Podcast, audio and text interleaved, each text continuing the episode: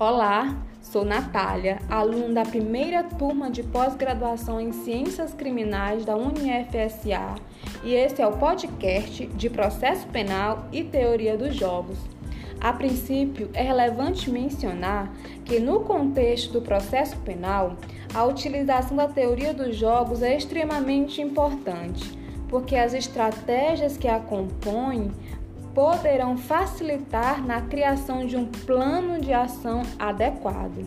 É relevante verificar, na teoria dos jogos, os possíveis passos a serem seguidos, por exemplo, a verificação do cenário, pontos de decisão, lista de tarefas no decorrer de cada jogo. Em continuidade, a teoria dos jogos envolve comunicação a todo momento. Por isso, é necessário o estudo da linguagem corporal, a fim de que ela seja externalizada de forma acertada e com confiança. Além de tudo, na teoria dos jogos, o jogo começa a partir das informações no pré-jogo, inquérito policial, auto de prisão em flagrante.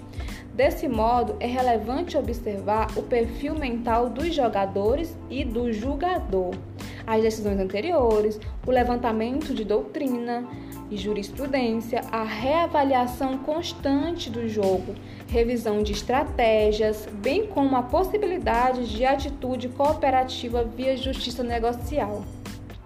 Vale dizer, o jogo a ser jogado é o jogo democrático, que segue as regras da normatividade. É preciso demonstrar como as coisas devem ocorrer caso os agentes racionais ajam de forma cooperativa, não descartando a possibilidade irracional das pressões e emoções do momento que poderão surgir no decorrer do jogo processual. Por isso, é necessária a tentativa de dominar as emoções de si e dos outros jogadores e dos aliados também. É relevante jogar limpo durante todo o jogo processual, sem manipulação, para a sustentação da reputação dos jogadores. Alguns pontos que merecem ser observados na teoria dos jogos é a capacidade de antecipação das adversidades, com planos alternativos, caso alguma regra dê errado, gerenciando os atos com responsabilidade, o estado emocional de si e dos aliados, valorização da vitória com prudência, não desvalorize o oponente. Lembrando que o jogo pode não ter memória, mas os jogadores podem se vingar no próximo jogo. É importante saber perder e ganhar, porque não se ganha sempre, aprendendo tanto com a vitória como com a derrota.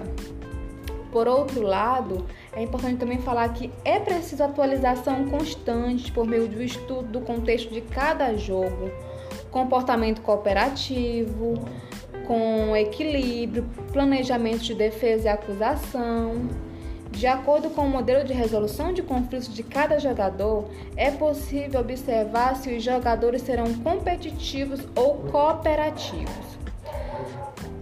Vale tecer também que a melhor estratégia a ser escolhida é aquela que beneficiará o grupo. De outra banda, é importante falar um pouco sobre a persuasão. A verdadeira persuasão não se trata de enganar ou lubridiar o seu adversário. A verdadeira persuasão é a tentativa de criação de um consenso a partir de um conflito ou indiferença, como eu já mencionei, com a verificação do estado emocional da pessoa e a estratégia de comunicação. As confusões e discórdias deixam as pessoas ansiosas e ameaçadas. Para persuadir, é preciso entender as pessoas que se tenta persuadir, observando se alguém está se sentindo ameaçado. Uma pessoa ameaçada não vai abrir suas mãos de suas ideias.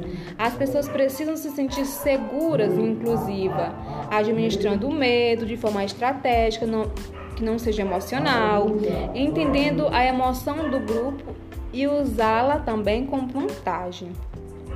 A pessoa que é capaz de fazer com que as outras se sintam bem, não focando no ego, mas no objetivo a ser alcançado, realmente será uma pessoa que agirá com eficiência no exercício do ofício. Por fim, Se os jogadores conseguirem deixar de lado seu próprio ego e gerenciar emoções de si e dos outros, vai conseguir ocupar uma excelente posição de controle. E finalmente, gostaria de falar uma disposição de Conor. Ele faz o seguinte, ele diz o seguinte: nós estamos jogando esses jogos mentais juntos e expandindo barreiras e plantando sementes.